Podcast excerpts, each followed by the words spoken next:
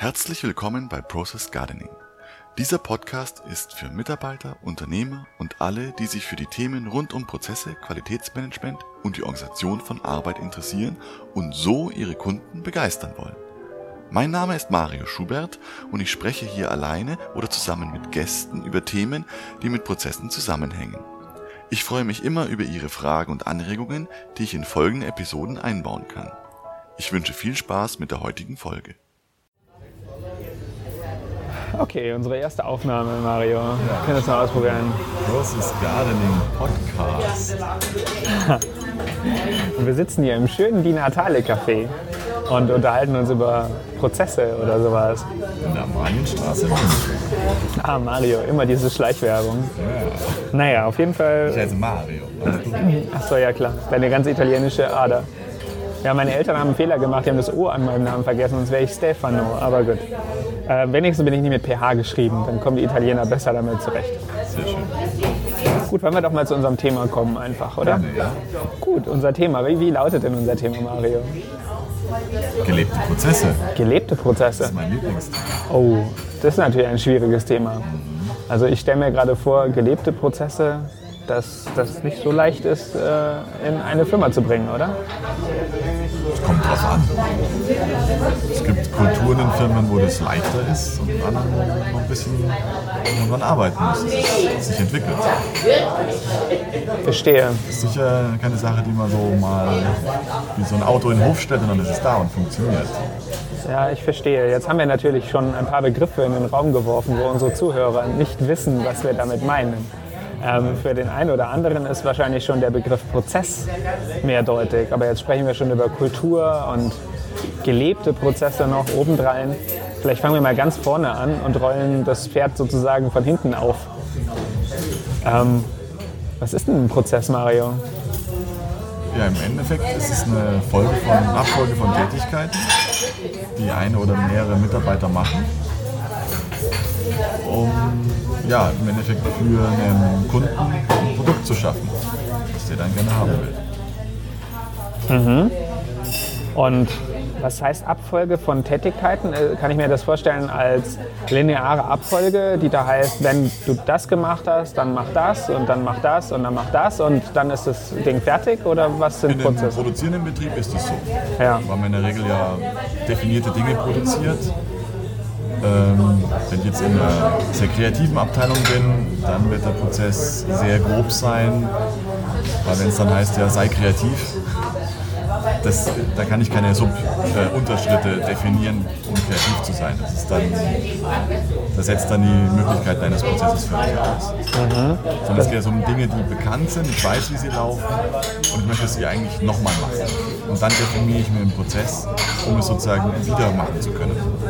Ah, das ist interessant. Also wenn ich mir jetzt gerade vorstelle, es gibt ja bestimmt auch Bereiche, wo das genau so nicht gemacht wird. Oder? Dass es äh, Prozesse gibt, wo auch Kreativität gefragt ist. In einer Werbeagentur zum Beispiel oder in anderen Bereichen, wo, wo Dinge entstehen, wo man vielleicht am Anfang noch nicht weiß, was genau entstehen muss. Aber dort gibt es doch auch Prozesse, oder?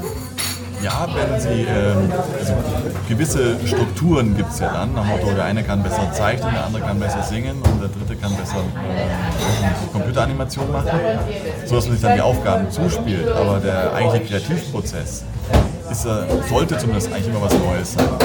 Wenn ich, was, wenn ich was Neues schaffen will, dann gibt es den Prozess nicht, dann erfinde ich den erst dafür. Sozusagen, dann generiere ich mir erst den Prozess. Wenn ich es dann nochmal machen will, dann gehe ich eigentlich dem Prozess nur nach.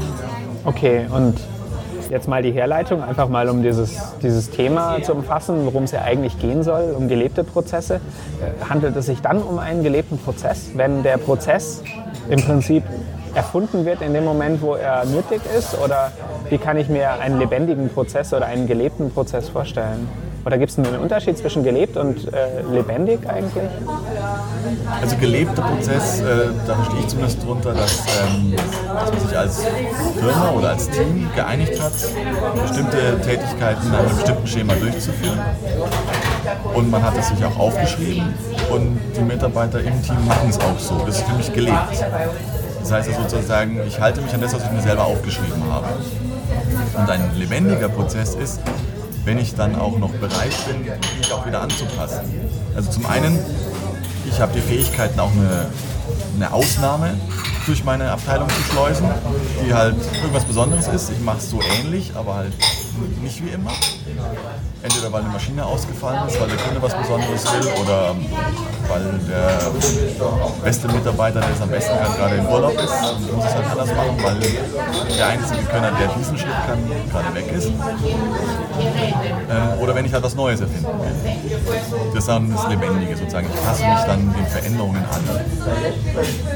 Führe es aber dann wieder ins Gelebte über und mich dann sozusagen sicherstellen kann, dass ich das dem Kunden biete, was ich ihm versprochen habe. Und wenn, der, wenn, der, wenn du zu einer Autowerkstatt gehst, sagst, du jetzt gerne einen Reifen gewechselt, dann hoffst du nicht, dass da einer kreativ wird. Dann möchtest du eigentlich den Pedanten haben, der das genauso macht der, ähm, und dann auch jede Schraube mit den 105 Newtonmeter wie vorgeschrieben anziehst. Ja, was ist, wenn jetzt eine Schraube zum Beispiel rostig ist? Und jetzt steht in dem Prozess drin, er soll die Schraube bitte mit der und der Kraft anziehen, aber die Schraube hält es nicht mehr aus. Was würde dann passieren? Ja, dann muss eine neue Schraube nehmen. Also darfst sollte sogar eine rostige Schraube, also die so richtig korrodiert ist, also Flugrost ist ja nichts Thema, die korrodiert wäre dem Fall, dass er die wirklich äh, dann austauscht und sagt, ja, ich muss dir leider eine neue Schraube einbauen, weil die alte hätte nicht mehr gehalten. Aber jetzt ist ja interessant, weil gerade auch im Hinblick zum lebendigen Prozess, wenn ich mir jetzt so vorstelle, in diesem Prozess steht drin, also ich gehe jetzt einfach mal davon aus, dass er irgendwo aufgeschrieben steht, in dem Prozess steht drin, äh, nimm die fünf Schrauben und zieh jetzt mal den, äh, die, die, ja, die Felge, mach, mach sie fest mit, mit 105 Newtonmeter pro Schraube. Wenn das da steht und jetzt ist eine Schraube rostig, da steht aber nichts von in dem Prozess und jetzt habe ich diesen Pedanten ähm, was muss er denn dann machen? Also ich als Pedant, also wenn ich jetzt nicht nachdenke und diesem Prozess folgen möchte, würde jetzt einfach diese rostige Schraube nehmen und dadurch möglicherweise einen Schaden verursachen. Genau, da kommt nicht der lebendige Teil eben sozusagen. Der Mitarbeiter darf mitdenken und sagt, die ist jetzt rostig. Wenn er sich nicht sicher ist, ob er sie einfach austauschen darf, muss er entweder einfach den Kunden anrufen und fragen oder seinen Kollegen fragen. Nach Motto hier, in einer guten Werkstatt gibt es einen Meister, der viel Erfahrung in der Regel hat. Dann frage ich den hier, ich würde die ungern einbauen. Also bei mir würde ich das Auto nicht mehr einbauen, diese Schraube. Okay. Also, da, ja. Ruft man vielleicht den Kunden an, ob er bereit ist, äh, einen Satz neue Schrauben zu kaufen damit sie ihm auch gut halten, weil er hat da so rostige Schrauben geliefert. Also um das dann nochmal, wie ich es verstanden habe, mal zusammenzufassen. Also ein Prozess ist eine definierte Abfolge von Tätigkeiten, die ich oder denen ich befolgen muss oder die ich hintereinander ausführen muss, damit etwas entsteht. Ähm, beispielsweise ein neues Produkt in der Fertigung, aber bei einer Autowerkstatt wäre das die Abfolge von Tätigkeiten, die zum Beispiel zum Wechseln von Reifen notwendig ist. Und obwohl das aufgeschrieben steht oder ist, bedeutet das nicht für den, für den Ausführenden, dass er einfach dumm wie eine Maschine den Anweisungen folgt, sondern dass er im Prinzip eine Lebendigkeit in diesem Prozess erkennt und auch in bestimmten Situationen, in Ausnahmefällen oder im Schadensfall oder was auch immer passieren kann, das weiß man ja nie, das sind Überraschungen, dass er dann darauf entsprechend eingeht. Das ist richtig. Ja, genau. Ähm, weil wenn ich eine Tätigkeit, also einen Satz von Tätigkeiten so minutiös beschreiben kann, dass ich damit alles abdecken kann, dann macht es kein Mensch mehr, sondern macht es ein Roboter oder ein Computer und dann kann ich sie automatisieren. Dann ja. kann ich sozusagen, wenn ich was automatisieren kann, dann ist es zwar auch ein Prozess, aber halt nur von Menschen durchgeführt. Das Geniale an Menschen ist, und gerade an Facharbeitern, die sozusagen die Dinge wirklich tun, die haben eine Größenordnung noch bessere Wahrnehmungsfähigkeit, Nachdenkensfähigkeit, Kreativität drin als jeder Automatismus, den ich machen kann oder künstliche Intelligenz. Und wenn ich das wirken lasse in einer Firma, indem ich den Prozess eben nicht zu minutiös, aufschreibe, sondern genau in der Dichte, wie sie notwendig ist Platz, um mit Überraschungen umzugehen, drin lasse, dann schaffe ich es immer wieder, meinen Kunden zu begeistern, anstatt ihn zu enttäuschen. Ich verstehe. Okay, jetzt, hab, jetzt, hast du schon ein paar Mal gesagt, dass Prozesse aufgeschrieben werden. Das ist natürlich ein interessantes Ding. Ich weiß es natürlich und wahrscheinlich der eine oder andere, der das sich jetzt hier anhört, auch, dass du deine Software dafür hast, aber das möchte ich jetzt gar nicht, gar nicht besprechen, mhm. sondern mich interessiert eigentlich eher, wie das üblicherweise in einer Firma passiert. Also ich kann mir das jetzt mal so vorstellen. Ich bin jetzt mal ganz naiv. Ähm, mein, mein persönlicher gesunder Menschenverstand sagt mir, da ist ein Facharbeiter, der eine Montage machen muss, die relativ kompliziert ist. Ähm, das bedeutet, das sind viele Schritte und er darf nichts vergessen.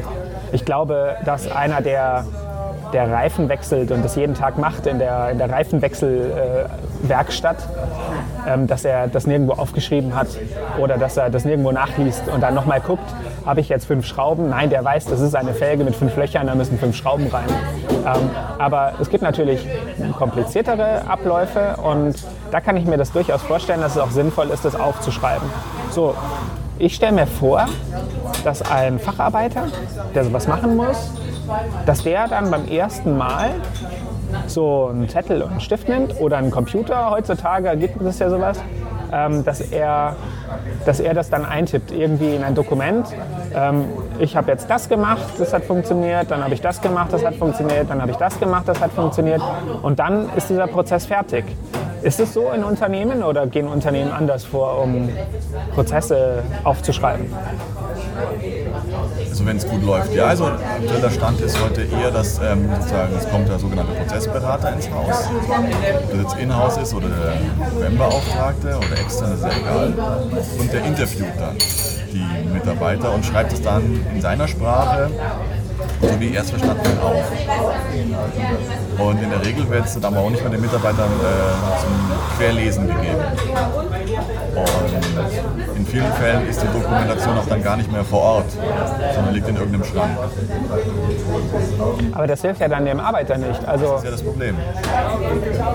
Ja, aber warum machen sie es dann? Ja, oft wird es halt heutzutage nur gemacht, damit der ISO-Auditor dann die, die Schrankdokumentation bekommt, die also nur für den Schrank geschrieben ist, um die dann äh, anzugucken und äh, abzusegnen. Dann kriegt man sein ISO 9001-Zertifikat, ist dann ein, äh, eine Firma, deren Qualitätssystem äh, abgesegnet worden ist, aber lebt es nicht.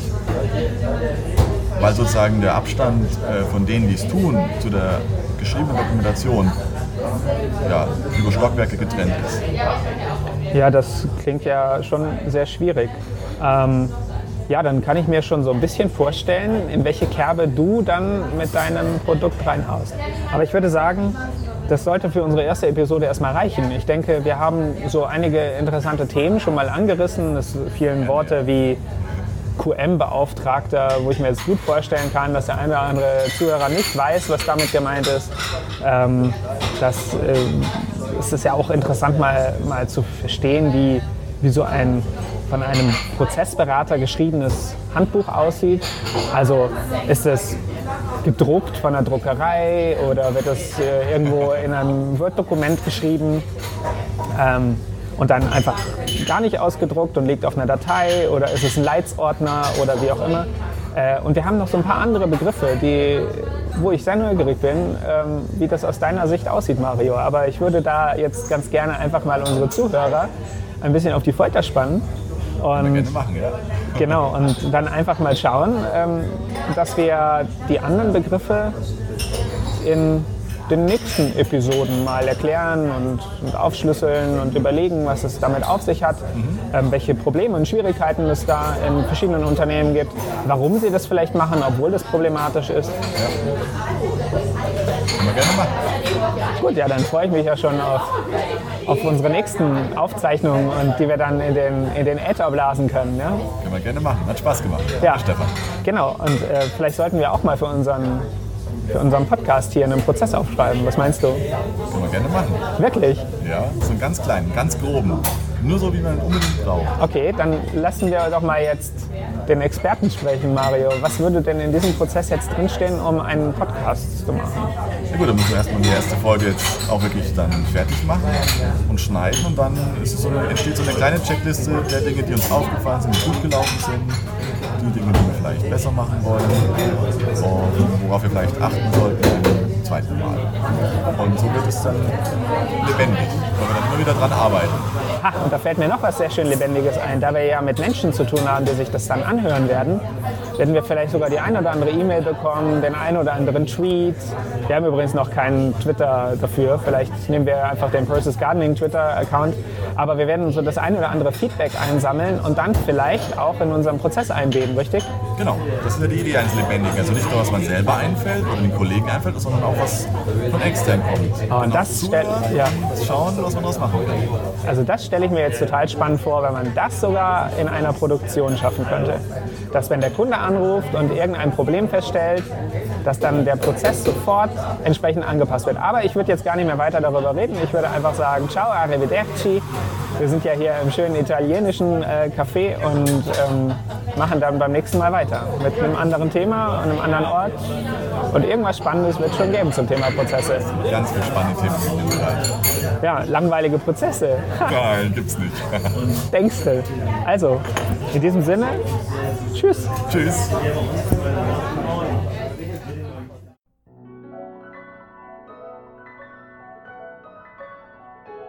Vielen Dank, dass Sie dabei waren. Wenn Sie jetzt ein oder zwei Anregungen für Ihre Arbeit mit Prozessen mitnehmen konnten, dann hat sich dieser Podcast schon gelohnt. Sie wollen in Kontakt bleiben? Besuchen Sie meine Webseite process-gardening.de oder schreiben Sie eine E-Mail an podcast at process-gardening.de. Sie finden mich auch auf Twitter unter process-garden. Bitte empfehlen Sie den Podcast weiter und unterstützen Sie meine Arbeit mit einer Bewertung auf iTunes.